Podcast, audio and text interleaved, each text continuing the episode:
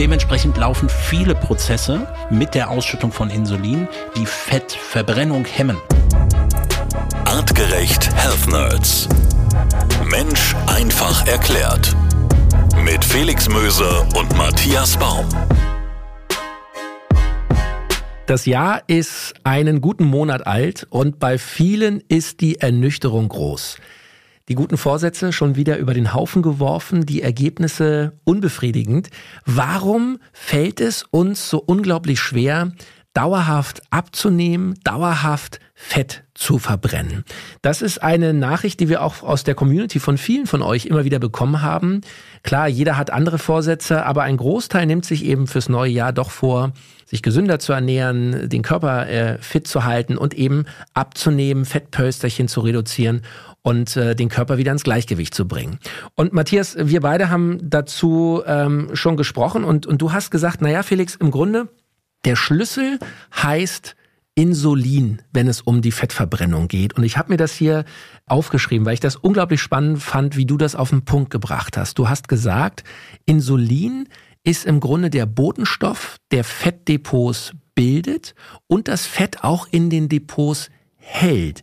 Das heißt, solange der Insulinspiegel hoch ist und der steigt, wenn wir Zucker zu uns nehmen, wenn wir Alkohol trinken, wenn wir kurzwirksame Kohlenhydrate zu uns nehmen, dann können wir gar kein Fett verbrennen. Wir blockieren unsere Fettverbrennung. Habe ich mir das richtig notiert? Ist, ist das der Kern, worum es eigentlich geht? Definitiv erstmal Hallo? Ja, natürlich. Hallo, Matthias. Felix. Sofort ins Thema eingestiegen. Du merkst, ich bin total. Ich, ich, ich freue mich, wie immer hier mit dabei zu sein. Es ist super gut. Ich bin ja. wunderbar. Wunderbar. Lass uns dort einsteigen. Und äh, definitiv ist, wenn wir über, und darum soll es ja auch gehen, nicht nur abnehmen, weil das haben wir ja schon häufiger gesagt, das Abnehmen, worum geht es dann letztendlich an Fettdepots ranzugehen, die sich gebildet haben, wahrscheinlich auch über Jahre gebildet haben.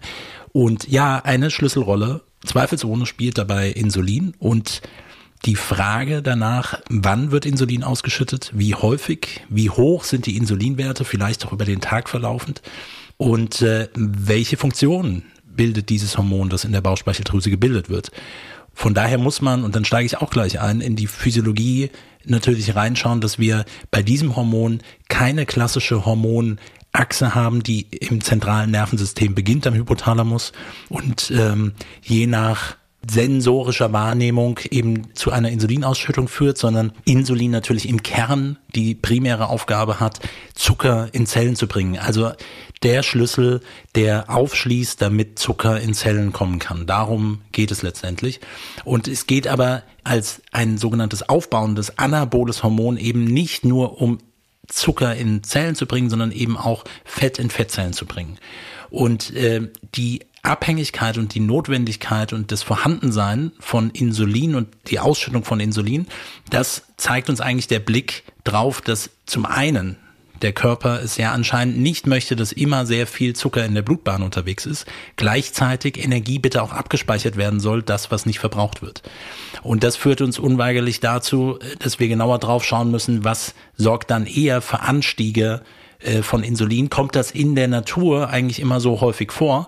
Vielleicht haben wir da mit einen zentralen Schlüssel, warum wir zu höheren Insulinausschüttungen neigen und mehr einspeichern und ehrlicherweise an diese Energiereserven nicht rangehen können. Okay, so und äh, wir wollen heute natürlich äh, deinen Wissensspeicher anzapfen, Matthias, und wollen von dir mal erklärt bekommen und verstehen, was also da genau passiert und äh, daraus natürlich dann für uns die Schlüsse ziehen. Okay, äh, wenn wir wissen, äh, warum diese Fettdepots äh, A gebildet werden und warum sie auch nicht abgebaut werden, können wir vielleicht äh, mal überdenken, wie wir äh, an das Thema Ernährung äh, äh, gehen, Ernährungsfrequenz gehen und können vielleicht eben doch diesen, ja, diesen Punkt endlich durchbrechen, um dauerhaft uns gut zu fühlen und dauerhaft Fett zu verbrennen. Bevor wir das machen, lass uns trotzdem noch einmal in der Geschichte zurückreisen, denn wir schauen ja hier bei den Health Nerds und, und du und dein Team bei Artgerecht vor allem immer auch auf die evolutionären Zusammenhänge. Und ich bin sicher, wir haben das schon mehrfach besprochen hier im Podcast, aber auch für unsere neuen Hörer. Gib uns noch mal einen kurzen Einblick, evolutionär betrachtet. Warum legt der Mensch überhaupt Fettdepots an? Was ist da in der Vergangenheit der Nutzen, der Vorteil gewesen? Ich glaube, er ist relativ offensichtlich, weil wir sprechen hier von einer hohen Energiedichte und Energie, die quasi aufgenommen worden ist zu einem Zeitpunkt, wo es einen Überschuss an Energie gab im Verhältnis zu Verbrauch und Aufnahmemenge, also die typische, nennen wir es Energiebilanz. Wir nehmen also mehr Energie auf, als wir letztendlich verbrauchen. Und die Umwandlung in stabilere äh, Energieträger. Neben Zucker ist es äh, oder eine Zwischenstufe zwischen Fett und Zucker werden noch äh, Glykogenspeicher in der Leber und der Muskulatur, also so eine Zwischenform von Zucker und Fett. Und dann letztendlich Fettsäuren, die gebunden sind an ein Glyceronmolekül. Das kennen wir dann gerne als Triglyceride, die ja auch in der Blutbahn unterwegs sind. Aber das soll dann bitte in Fettzellen und in, eingespeichert werden und für bildlich gesprochen schlechte Zeiten zur Verfügung stehen. Und diese Verfügbarkeit der schlechten Zeiten, das ist ja auch ein entscheidender Punkt. Das heißt, die müssten dann rein theoretisch auch mal kommen. Äh, das gehört definitiv mit dazu. Das heißt, wir haben neben der Energieaufnahmemenge die Frage, haben wir im, im, im Verlauf heute, früher war es definitiv so, Phasen, wo wir weniger an Energie zur Verfügung hatten. Und jetzt kommt der entscheidende Punkt, flexibel, und den Begriff haben wir auch schon häufiger verwendet, metabolisch flexibel, also eine Flexibilität im Stoffwechsel, auf Energiereserven zurückgreifen zu können. Wenn alles im Einklang funktioniert, das heißt, alle Hormone, Neurotransmitter ausgeschüttet werden, wir adäquat in einer Umwelt leben, die zu uns als Mensch eben gut passt, dann würde es in Mangelsituationen dazu führen, dass es natürlich auch etwas Stress auslöst und natürlich auch Stresshormone ausgeschüttet werden, die aus Energiereserven uns dann Energie bilden können und wir sind in einem abbauenden Prozess. Und wir können dann auch besser an Reserven rangehen, die wir äh, in Fettzellen abgespeichert haben. Und das bedeutet letztendlich an Fettreserven rangehen zu können. Das ist ein wichtiger Aspekt dabei. Mhm. Und spezifisch diese hormonelle Komponente Insulin, wie du sie schon angesprochen hast, bedeutet letztendlich, wenn ich das aber unterbreche in stressigen Situationen oder in Mangelsituationen mit schneller Energie zu unterbinden, weil wir es gewohnt sind, jetzt schnell etwas zu essen, dann wird es auch zur Insulinausschüttung kommen. Man wird mit dem Energiehaushalt, der über den Zucker reinkommt, sich über den Tag retten können tendenziell aber noch mehr Energie aufgenommen haben, als man verbraucht und man speichert weiter mit ein. Deshalb sind, und deswegen sprechen wir auch heute darüber, am Ende des ersten Zwölftels dieses Jahres, wo hm. es typischerweise der Moment ist, wo viele wieder umswitchen in ihrer Januar-Strategie, Ernährungsumstellung gemacht äh, zu haben, ähm, ähm, auf Alkohol verzichtet zu haben, auf ähm, tierische Produkte verzichtet zu haben, was es dann auch immer war, jetzt auch gerne wieder zurück. Und auch das wäre nicht von Vorteil, also längerfristiges Aufrechterhalten und ein paar Maßnahmen einzubauen, die auch ähm, über mehrere Monate funktionieren können, um wirklich an die Energiereserven oder wie du sie nennst, auch die resistenten Fettdepots ähm, rangehen zu können. Okay, super. Also das habe ich jetzt verstanden auch, ähm, wie das also evolutionär begründet ist. Das Problem heute ist also, um es mal auf den Punkt zu bringen, wir haben Nahrung im Überfluss und äh, greifen auch ständig äh, darauf zurück. Das heißt, wir kommen eigentlich oder unser Körper kommt gar nicht mehr in einen Mangel. Wir haben ein, ein Wechselspiel aus, meines Erachtens, aus Umwelteinflüssen, die ein, ein, also wir leben kulturell gesehen in, in Situationen, immer dann, wenn wir über westliche Ernährung sprechen, wo dann auch so typische Fake Food Lebensmittel rangezogen werden, ob es jetzt der Burger oder die Pizza ist, also Lebensmittel mit hoher Kaloriendichte, teilweise mit hohen Zuckermengen, letztendlich das, und das ist das Entscheidende, auch keine Verteufelung der Makronährstoffe, also Kohlenhydrate, Eiweiße und Fette, darauf sich zu beziehen. Es geht nicht um das Verteufeln, aber es geht darum, was macht die Nährstoffkombination mit erstmal natürlich mit unserem Darm und wie wird es aufgenommen und was passiert dann im Nachgang mit dem Anstieg des Blutzuckerspiegels und der Reaktion mit der Insulinausschüttung. Und die heutige Zeit besteht darin, dass wir auf der einen Seite ein Überangebot haben, aber gesellschaftlich Lebensmittel, marketingseitig natürlich sehr viel energiereiche Nahrung zur Verfügung stellt. Und wir verhalten uns auch auf anderen Ebenen eben nicht so, dass wir A, wirklich in eine Mangelsituation kommen, das heißt häufiger zu essen, deutlich häufiger, als es vielleicht vorgesehen ist, viele Zwischenmahlzeiten, die auch hohe Kaloriendichten haben und wenig Bewegung mit einzubauen und vor allen Dingen auch nicht Bewegung, die einen Sinn ergeben sollte, die nicht unmittelbar mit Nahrung in Verbindung steht. Also vor jeder sportlichen Einheit dann unbedingt etwas zu essen, weil auch hier gilt, es gibt Energiereserven und man möchte versuchen, gerne an diese heranzukommen. Unterbinde ich diese mit einer vorweggenommenen Mahlzeit in Form von Zucker oder auch etwas anderem und habe höhere Insulinspiegel, dann werde ich an diese Reserven nicht gut rangehen können. Okay, wir gucken uns auch gleich nochmal die verschiedenen Fetttypen oder Fettzellen an, die es gibt. Ähm, vorher will ich aber nochmal ein bisschen mehr, ohne dass es jetzt zu ähm, biochemisch ähm, äh, zwölfte Klasse wird, aber lass uns nochmal gucken, ähm, dieses Insulin, dieser Botenstoff Insulin. Mhm. Ähm, du sagst, der ist dafür verantwortlich, dass eben Fett eingelagert werden kann und auch, dass es eben in den Fettlagern verweilt.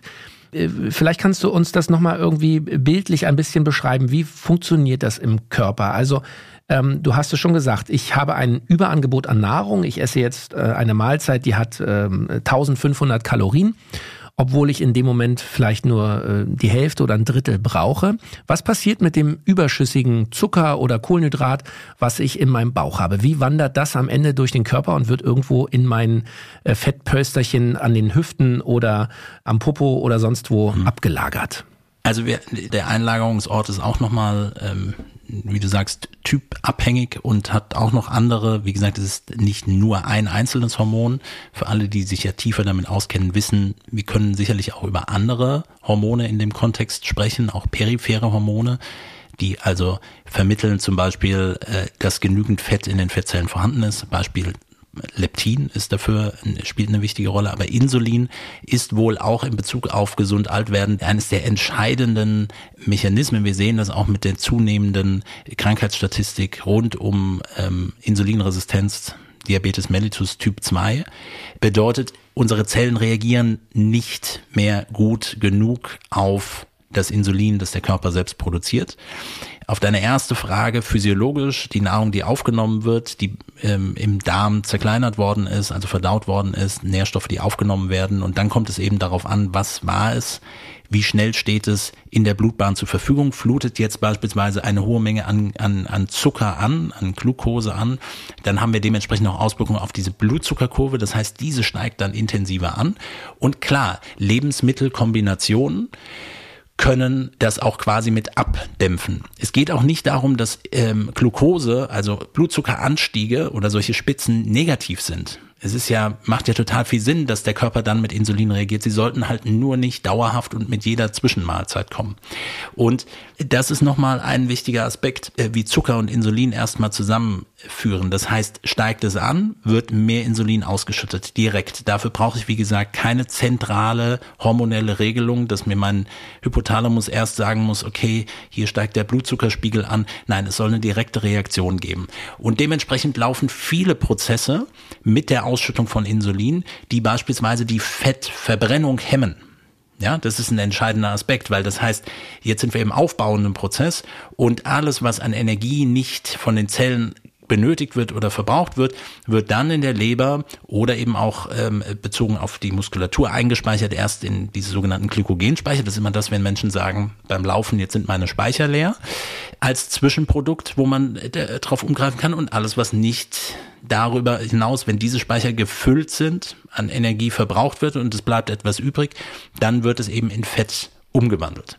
natürlich nehmen wir auch Eiweiße und damit Aminosäuren auf. Die können wir quasi auch zur Energiegewinnung verwenden, brauchen sie aber natürlich auch zur Eiweißbildung für uns selbst. Und alles mündet am Ende darin, dass wir es speichern. Und hier kommen wir wieder zu der Notwendigkeit, evolutionär betrachtet, dass es super gut ist, Energie einspeichern zu können. es hat halt keiner gesagt, dass wir das jeden Tag auslösen tun und an diese Reserven eigentlich nicht rangehen wollen. Hochspannend. Und ähm, ich spule sozusagen gedanklich nochmal an den Anfang unseres Podcasts, wo ich dich zitiert habe, ähm, als du mir das äh, Ganze erklärt hast, mit den Worten, solange der Insulinspiegel hoch ist, können wir gar kein Fett verbrennen. Vielleicht kannst du uns da nochmal ähm, auch, auch nochmal vor Augen führen, wie schnell kriegen wir denn den Insulinspiegel hoch in unserem Blut? Also was braucht es dafür? Muss es eine Tafel Schokolade sein oder ist es schon äh, der Cappuccino mal eben zwischendurch? Was bringt denn unseren Insulinspiegel permanent auf ein Level, dass er die Fettverbrennung blockiert? Genau, also guck dir die Lehrbücher von vor ein paar Jahren an, dann würde man klassisch die Variante mit und orientiert an so dem sogenannten glykämischen Index nehmen. Das heißt, ein hoher glykämischer Index bezieht sich auf verschiedene Lebensmittel, sorgt letztendlich auch dafür, dass der Blutzuckerspiegel mehr ansteigt. Dann erkennt man, dass das bezogen ist auf die Zuckermenge, die quasi in dem Lebensmittel enthalten ist. Man ergänzt dann quasi noch etwas, das nennt sich glykämische Last. Also kurz gesagt, Zucker hat eine gewisse Auswirkung auf den Blutzuckerspiegel und daran gekoppelt auf die Insulinausschüttung. Bestimmte Früchte, wie beispielsweise ein Beispiel, was man immer gerne nennt, ist Wassermelone, also einen hohen glykämischen Index, also würde rein theoretisch sehr schnell ansteigen. Aber aufgrund des hohen Wasseranteils und der Faserstoffe, die mit dazu sind, äh, ist die glykämische Last eher gering und dementsprechend der Anstieg nicht so stark.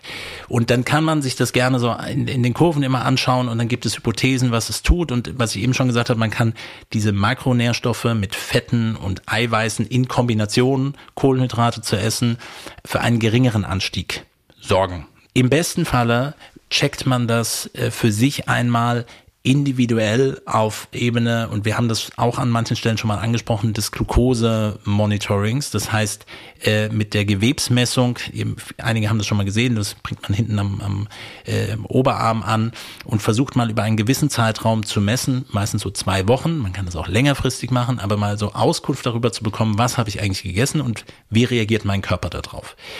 So Pi mal Daumen können wir uns an, an ein paar Punkte halten, wenn wir mit sehr einfachen Kohlenhydraten und einfach in der Kettenlänge bezogen, also Zucker, arbeiten, steigt es auch schneller an. Das macht Sinn.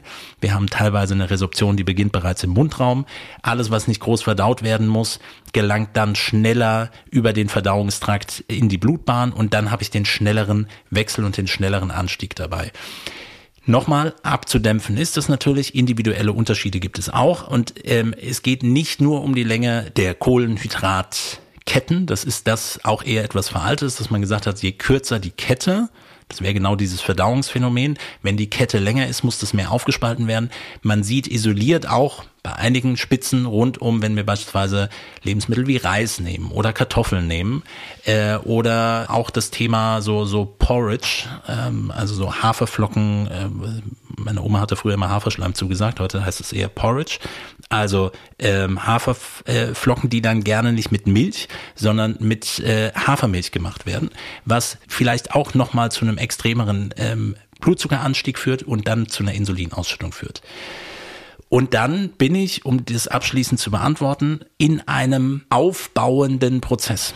Ja, ich habe Energie zu verfügen. Und es geht alles um Aufbau, Energieversorgung der Zellen mit dem, was zur Verfügung steht. Und wenn alle Zellen gut versorgt sind, dann bitte die überschüssige Energie einspeichern. Und es ist entweder aufbauend oder abbauend. Und das ist der entscheidende Mechanismus, der letztendlich stattfindet. Und ja, dann ist es so, wenn Insulin vorhanden ist, dann ist der abbauende, der katabole Prozess, das, was während Fasten passiert, das, was durch Stresshormone eher mit in Verbindung steht, eher gedrosselt. Und unter anderem auch die Fettverbrennung mitgedrosselt. Okay, Matthias, du hast gerade auch diese Glucose-Tracker erwähnt. Ähm, du weißt, ich bin großer Technikfan und, und ähm, finde solche neuen Gadgets und, und Tools, die unsere Gesundheit irgendwie tracken und uns helfen, besser zu verstehen, wie unser Körper funktioniert, hochspannend.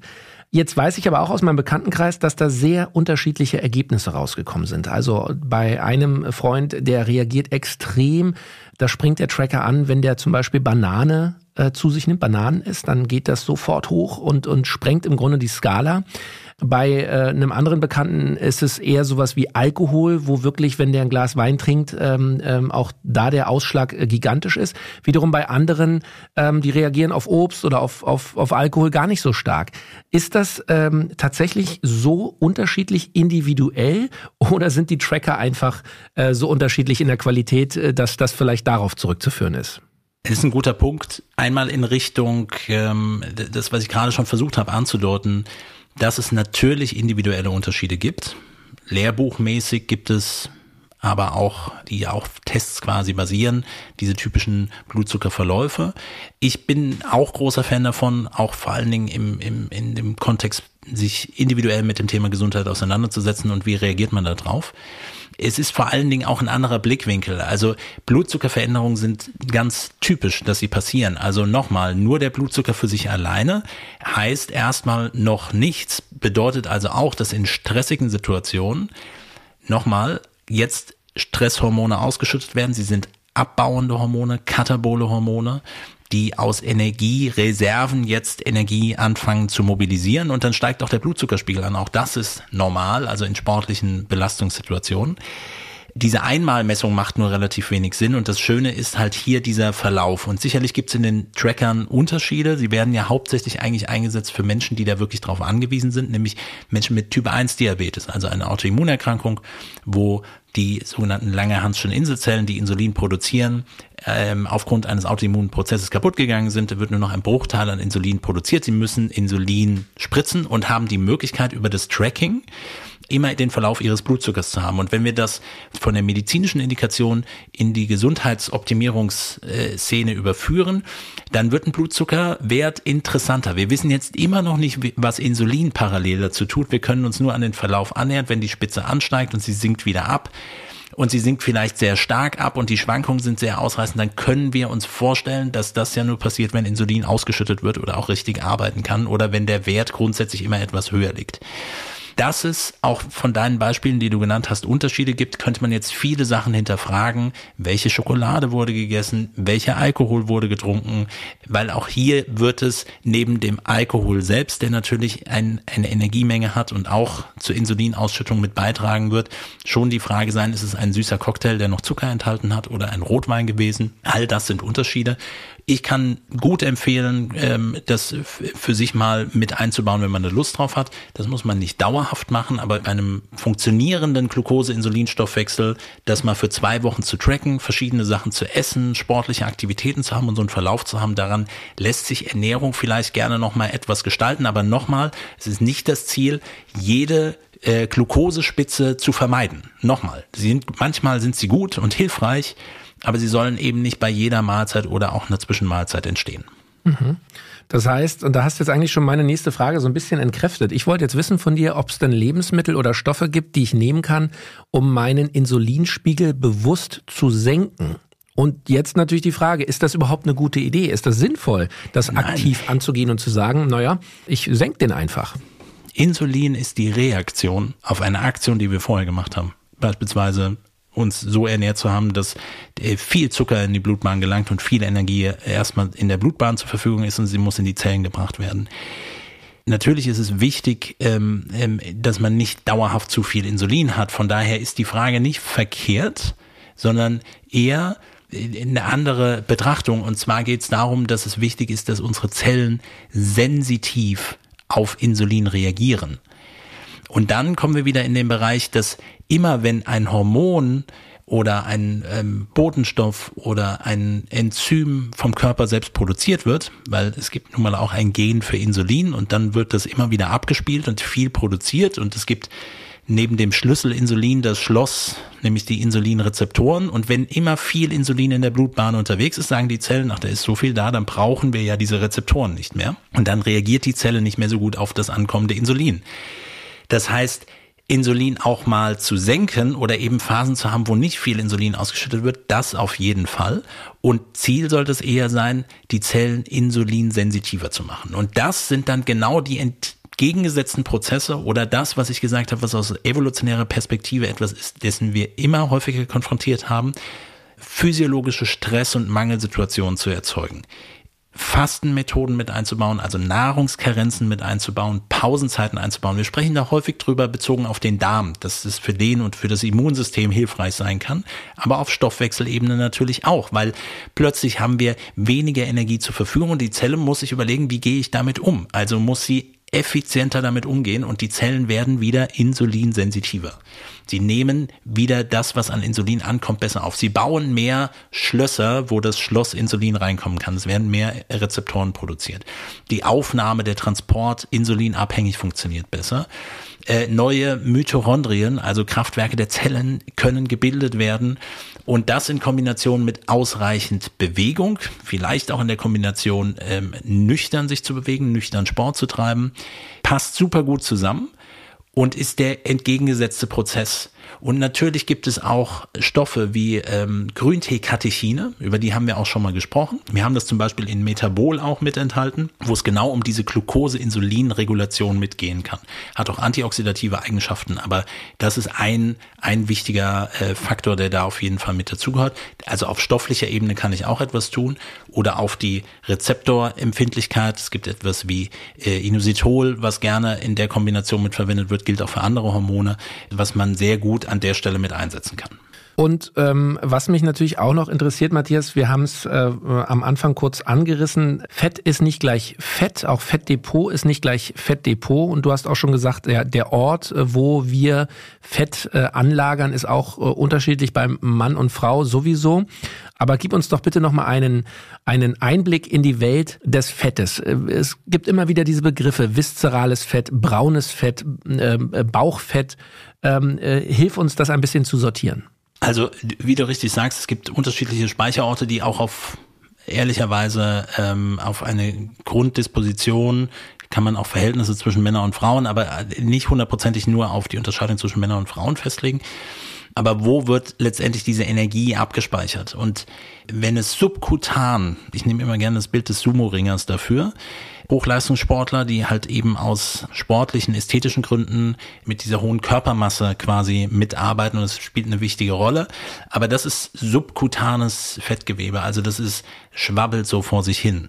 Und das entsteht dann irgendwann so oder so in allen Bereichen, je nachdem. Aber jeder kennt die unterschiedlichen Typen, wie Menschen zunehmen. Ne? Also so insgesamt mehr im Gesichtbereich, mehr am Bauch, mehr an den Beinen, mehr am Po, äh, mehr an irgendwie im Hüftbereich. Ähm, äh, hier haben wir natürlich typische Einlagerungsbereiche, Oberschenkel, Gesamtgesäßbereich, Hüftbereich, was sowieso passiert. Aber wir kennen gegebenenfalls viele, die eine interessante Körperform quasi mitentwickeln. Und ein Punkt, das ist so der Übergang oder die vergleichsweise Situation, von ähm, subkutanem Fett, also wirklich in, den, in, in, in der Unterhaut, wo, wo sich quasi die Fettzellen weiter füllen und man gefühlt gleichmäßig überall zunehmen würde haben wir im, im Gegensatz dazu das, was wir an, an Einspeicherung und auch hier wieder, es geht um Energie, die eingespeichert wird, im Bauchbereich, also Bauchfett oder viszeral, also in den Eingeweiden selbst drin ist. Und das beginnt vor allen Dingen im Bereich der Leber, weil das, was ich eben gesagt hat,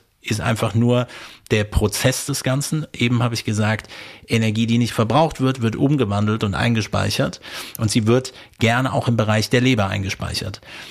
Als erstes ist die Leber mit betroffen und wir haben äh, Fettreserven an der Leber. Die Leber fängt an zu verfetten, aber es geht eben auch in anderen Bereichen und typischerweise im Bereich der Bauchorgane und dementsprechend im Bauch. Und dann steigt der viszerale Fettanteil. Und das ist wiederum ein wichtiger Faktor, gerade auch wenn wir über Herz-Kreislauf-Erkrankungen oder äh, auch andere Stoffwechselerkrankungen sprechen gefährlicher in Anführungsstrichen, weil äh, wir haben hier andere Mechanismen, die mit eine Rolle spielen, insbesondere ein überschießendes Stresssystem, was quasi immer wieder unter Stress ähm, Reserven abbaut und zwar dann gerne aus Muskulatur. Dies wird dann umgewandelt, dazu wird aber gegebenenfalls noch etwas zwischen gegessen oder gesnackt. Und die Energie wird nachher nicht verbraucht und sie wird in Fett umgewandelt und wird eher an den Bauchorganen eingespeichert. Und dort verweilt es und bleibt länger und jetzt schließt sich dann quasi der Kreis zu anderen Themen, die wir immer wieder auch mit aufgegriffen haben, sei es auf den Darm bezogen oder auf ein chronisch aktives Immunsystem. Das Fett, was viszeral jetzt längerfristig dort verweilt und nicht mehr losgelöst wird, fängt an, sich bindegewebig zu verändern. Und dann kommt es innerhalb dieser Fettzellen zu Entzündungsreaktionen. Da sprechen wir dann auch von einer Form der niedriggradigen Entzündung. Und sorgt noch mehr dafür, dass wir nicht an diese Reserven rangehen können, weil jetzt das Immunsystem anfängt, Energie zu ziehen und es steht mir nicht mehr quasi zur Verfügung. Und äh, wenn ich dementsprechend handle und sage, okay, ich esse dann noch mehr dazu, dann, dann bleibt das quasi weiterhin bestehen. Auch hier wäre es sinnvoll, mit den Mangelsituationen anzufangen zu arbeiten, Bewegung mit einzubauen, Bewegung in der Natur, moderate Bewegungseinheiten, vor allen Dingen über längere Zeiträume, also längere Wanderungen, nicht kurze Sprints in dem Sinne. Äh, und Stressregulation als ein wichtiger Faktor, der auch mit dazu gehört. Da kann man alles machen von Atemtechniken über progressive Muskelrelaxation oder Achtsamkeitsübungen oder ähnlichem.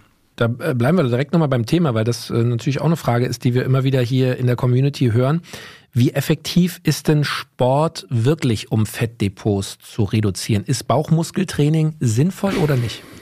Das ist, ein, das ist ein guter Punkt. Also lokale Bewegung, um dort etwas zu verändern, funktioniert nicht, weil es immer ein systemischer Effekt ist und man kann nicht vorhersagen, äh, wo sich etwas abspeichern wird. Und wer sich selbst mal beobachtet über die Jahre, wer vielleicht schon mal, wer auch dazu neigt, äh, immer mal wieder äh, Gewicht auch zugenommen zu haben und dementsprechend Fett eingelagert zu haben, dass sich das im Laufe der Lebensjahre vielleicht auch verändert hat, weil andere Einflussfaktoren dazukommen, weil es eine andere Stressverarbeitungsphase ist beispielsweise wenn ich jetzt meine, okay, mein Bauch ist jetzt irgendwie so rund geworden, äh, ich trainiere jetzt nur Bauch, das kann nicht funktionieren. Also Bewegung oder Sport ist immer etwas Systemisches. Hilft äh, Bewegung oder Sport beim Abnehmen? Muss man ganz klar sagen, nein. Das ist mehr ein Ernährungsthema. Ist es wichtig, um kontinuierlich bezogen auf den Energiestoffwechsel und auch Gewichtsmanagement etwas zu tun? Ja, da auf jeden Fall. Äh, aber dann gehen wir über globalere äh, Bewegungen. Das kann kardiovaskuläres Training sein, also Ausdauertraining in dem Bereich, das darf gerne Krafttraining sein, Hypertrophietraining, also Muskelquerschnittswachstum, super gut geeignet, um auch hier etwas für den Insulinstoffwechsel zu tun. Das sollte man auf jeden Fall mit einbauen und sollte irgendwie ein, ein Teil auch der, der Routine werden. Aber es ist nicht spezifisch dafür, okay, ich trainiere jetzt einfach mehr, verbrenne die Kalorien und dann wird es schon irgendwie funktionieren. Alle Studien deuten eher darauf hin, dass äh, äh, oder dass es keinen signifikanten Unterschied gibt, ob ich jetzt nur die Ernährung umstelle oder Ernährung und Bewegung. Nichtsdestotrotz längerfristig Bewegung mit einzubauen macht extrem viel Sinn und wie schon häufig erwähnt, äh, das Thema äh, regelmäßige Bewegung über den Tag verteilt. So, das heißt nicht nur dreimal die Woche eine Stunde ein Training absolvieren, sondern da als erstes ansetzen, jeden Tag alle spätestens 60 Minuten aufzustehen und eine intensive Übung zu machen. Das muss nicht bis zum, dass, dass man in dieser einen Minute sich komplett K.O. macht. Der Puls sollte aber definitiv mal über 120 Schläge pro Minute ansteigen und nicht nur irgendwie mal kurz strecken und drecken und sagen, jetzt habe ich mich bewegt. Da jede Stunde eine kurze Unterbrechung mit einzubauen, ist ein erster und wichtiger Schritt und hilft dem Stoffwechsel und ehrlicherweise dann auch an diese Reserven rangehen zu können. Da gibt es auch zahlreiche Untersuchungen zu. Hochspannend. Also auch hier nochmal die Einordnung ganz klar. Sport allein wird das Fett nicht äh, reduzieren. Das ist, glaube ich, für viele auch ein, ein Aha-Effekt. Ja, also für mich ist es das jedenfalls. Matthias, ein Thema, äh, was ich auch schon mehrfach gehört und gelesen habe, wenn ähm, ich mich mit dem Thema Fett und Fettverbrennung beschäftige.